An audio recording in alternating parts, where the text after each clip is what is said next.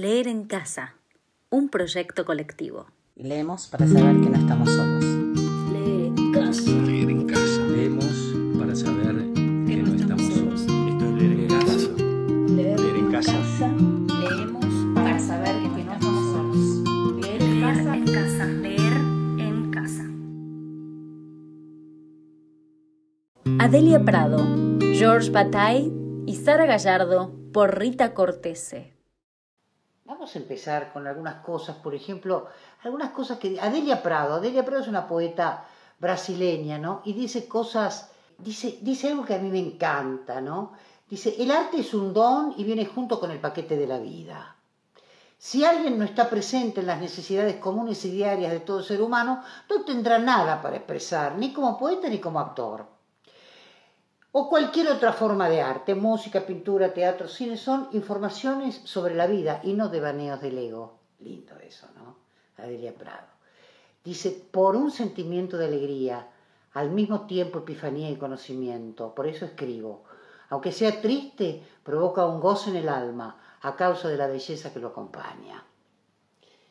Bueno, entonces eh, yo le voy a empezar con algo de... Primero leo. Dice, mi enfermera me dice, es usted el primer enfermo al que a escribir al octavo día. Hay que dejar una huella de este viaje que la memoria olvida. Hay que, cuando es imposible escribir, dibujar sin responder a las invitaciones novelescas del dolor. No aprovecharse del sufrimiento como de una música, hacerse atar la estilográfica al pie si es necesario. Escribo estas cosas entre las seis y las siete de la mañana.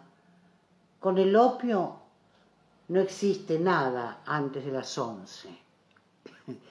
Es de Jean Cocteau, estaba en el proceso de desintoxicación. Este, este testimonio es, está en un libro que se llama Opio, ¿no? Dice, el opio permite dar forma a lo informe, impide transmitir este privilegio al prójimo. A riesgo de perder el sueño, acecharé el momento único de la desintoxicación en que esta facultad funcione todavía un poco y coincida por descuido con la reaparición del poder comunicativo. Esto es lo que, lo que dice él antes de escribir Los Niños Terribles. ¿no? Y luego le voy a leer algo muy chiquitito de Marcel Schwer, que me parece que a mí me, me, me gusta me gusta mucho. Y dice así, la risa está probablemente destinada a desaparecer. No se comprende bien por qué, entre tantas especies animales desaparecidas, persistiría el gesto de una de ellas.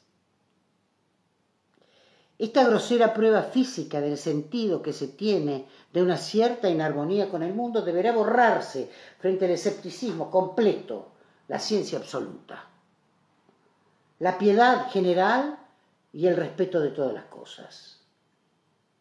Reír, entonces, es dejarse sorprender por una negligencia de las leyes.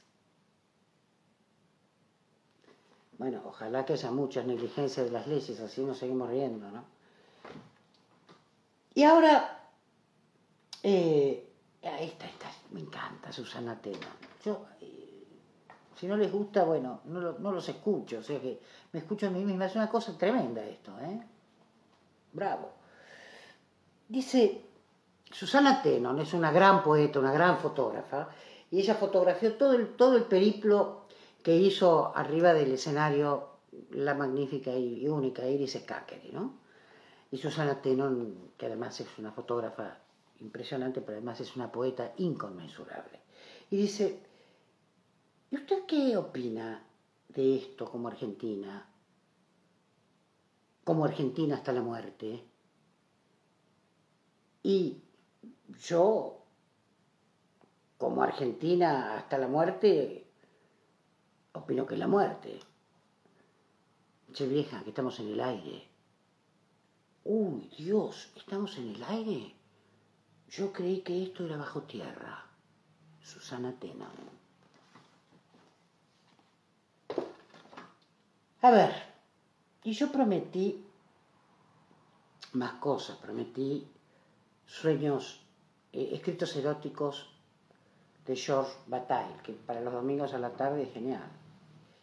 Eh, dice, mm, él sostuvo eh, que toda poesía, en todas las épocas, se originaba en el grito, tal vez en el grito de Munjo, ¿no? ¿Se acuerdan de eso? Y si no, búsquenlo porque está buenísimo. Eh, como variaciones de ese gesto, de esa adhesión a una sonoridad expresiva y prelingüística.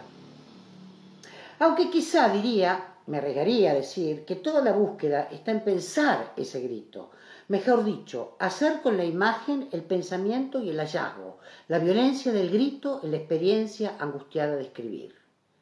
Porque solo en el grito de quien sabe que va a morir, lo escrito pudo ser vivido, no algo que se cuenta o se utiliza.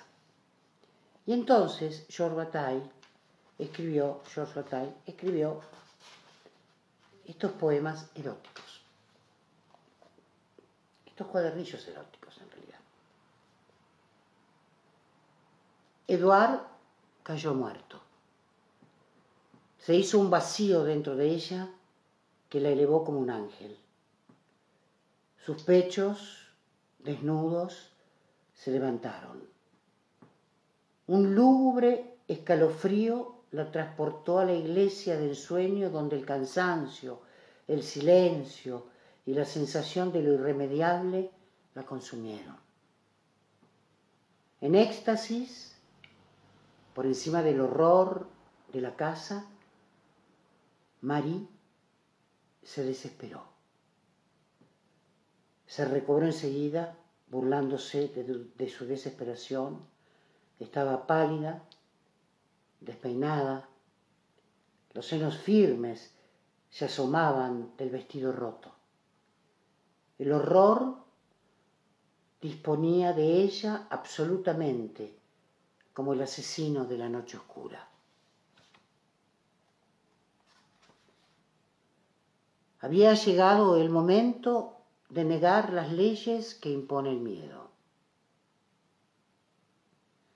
Se arrancó el vestido y dobló su abrigo sobre un brazo. Demente y desnuda, se lanzó al diluvio corriendo. Sus zapatos chapoteaban en el barro y la lluvia la empapaba. Sintió una urgente necesidad que reprimió. En la tranquilidad del bosque, Marí se acostó en el suelo. En el suelo cantó con una voz que enronquecía. Esta es la desnudez, esta es la atrocidad. Luego se levantó, recogió el impermeable y corrió hasta la puerta del hotel.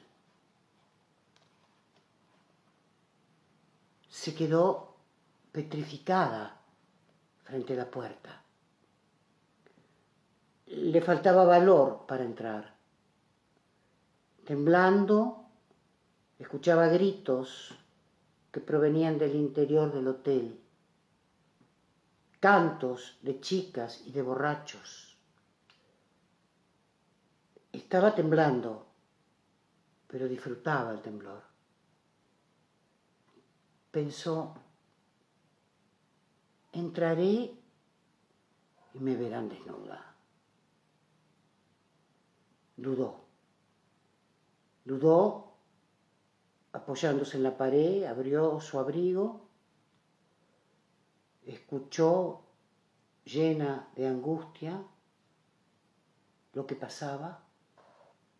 Llovía, un viento tibio inclinaba la lluvia. En la oscuridad de un sótano escuchaba la voz de una chica, una melancólica canción de los suburbios. Escuchaba desde la noche exterior la voz grave y velada por las paredes resultaba desgarradora. Se cayó. La siguieron aplausos y taconeos de pies. Luego un anuncio. Marie sollozaba en la sombra, lloraba de rabia y sin lágrimas, con un puño en la boca y desnuda. George Bataille. Yo prometí que iba a leer nada menos que a Sara Gallardo, una escritora argentina magnífica, nacida, eh, murió en el ochenta y pico. Mm. Ya les voy a decir, no les voy a mentir, ¿para qué les voy a estar mintiendo? Claro, en el 31, nació en el 31 y se murió, eh, eh, murió cuando vino, cuando volvió a su país, no acá. Y bueno, ¿qué va a ser?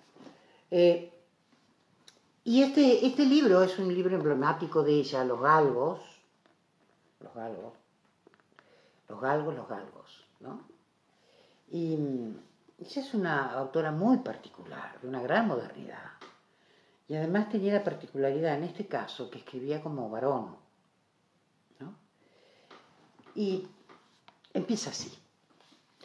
De mi padre heredé una casa, la mitad de un campo y algo de dinero. Lloré mucho su muerte, pero no puedo decir que la herencia me tomara de sorpresa. Sentados en la luz del amanecer, hacia el fin del velorio, se me ocurrió decir a mi hermano que le cambiaba mi casa por su parte de campo, y como aceptó enseguida y tuve que firmar una cantidad de papeles, comprendí que había hecho mal negocio. Me importaba un bledo. Lisa se puso contentísima y a la espera del fin de semana compramos un mapa de la provincia. Yo trabajaba en el estudio de mi padrino, abogado, que alguna vez abrigó la esperanza de que fuese el continuador de sus virtudes. Después, quizá, comprendió que ese papel, junto con otros igualmente honrosos e inaccesibles a mis fuerzas, quedaba reservado para mi hermano también. Por esos misterios que son un verdadero alivio para los seres humanos, seguí, sin embargo, siendo su favorito. Así pude vegetar gran parte de mi vida en un soleado rincón del buffet, mientras mi hermano llegaba pisando fuerte, conducía los negocios de manera brillante y destrozaba los nervios a todo el mundo. Por un tiempo la herencia me dio la idea de abandonar incluso esas actividades. Soñaba con esto mientras cumplía con mi trabajo y al salir, en vez de visitar directamente a Lisa, iba a casa de mi hermano que había conseguido que el luto le quedara muy bien, lo mismo que a su mujer. Me encontraba allí con un montón de viejos señores, amigos de mi padre, parientas agradecidas por la, por la tarde provechosa, amigos de mi hermano, algún compañero de colegio y nerviosas adolescentes convocadas por mi sobrina, a quien también le sentaba el luto. Me deslizaba entre ellos y de pronto descubrí que incluso me gustaba. Algo quizá el modo de hablar me envolvía como una frazada que tenía el perfume de mi infancia. Las hermanas de mi madre se referían al amor que ella tuvo por su marido, a la viudez interminable de él, y yo, sin tomar las cosas al pie de la letra, sentía la tristeza de ese acorde evaporado. Me bañaba la melancolía. Lo pasaba muy bien. Lisa tenía celos de tales reuniones. Yo llegaba a verla inmerso en ese rancio aroma que empezaba a desvanecerse apenas entraba en su pequeña casa medio vacía. Era verano y ella andaba casi siempre de sandalias, con el pelo como una espuma de color bronce levantado en la nuca. ¿Por qué no serás capaz de cerrar la puerta del taller? decía yo. Detesto ese olor. ¿Qué taller? contestaba Lisa. Y tenía razón, pues pintaba en cualquier lado de la casa, era verano. Yo le dije, me quitaba el saco y lo colgaba cerca de una pared marcada con trazos verdes. Al irse, el marido de Lisa se había llevado cuanto pudo. Según parece, era el creador de las tonalidades, de las alfombras, cortinas y paredes, y de un bar tocadiscos, radio, televisión, cuya marca quedó en la pared y fue subrayada por esos trazos verdes por ella. Y en retirada se alzó con todos los frutos transportables de su creación. Me imagino esos frutos, frutos de psicoanalista. Pero ¿por qué subrayar las marcas en vez de borrarlas? Era un tipo de humor que me molestaba. Años después supe por qué. La herencia del campo nos enloqueció de alegría. En ese tiempo ignorábamos qué significaba 500 hectáreas y lo pasábamos haciendo cálculos, casi siempre erróneos, sobre lo que podían suponer la distancia que hay entre Buenos Aires y Caseros, entre lo de Lisa y la casa de gobierno, entre mi casa y la de ella. Somos dueños de un pedazo del planeta. Gritaba Lisa.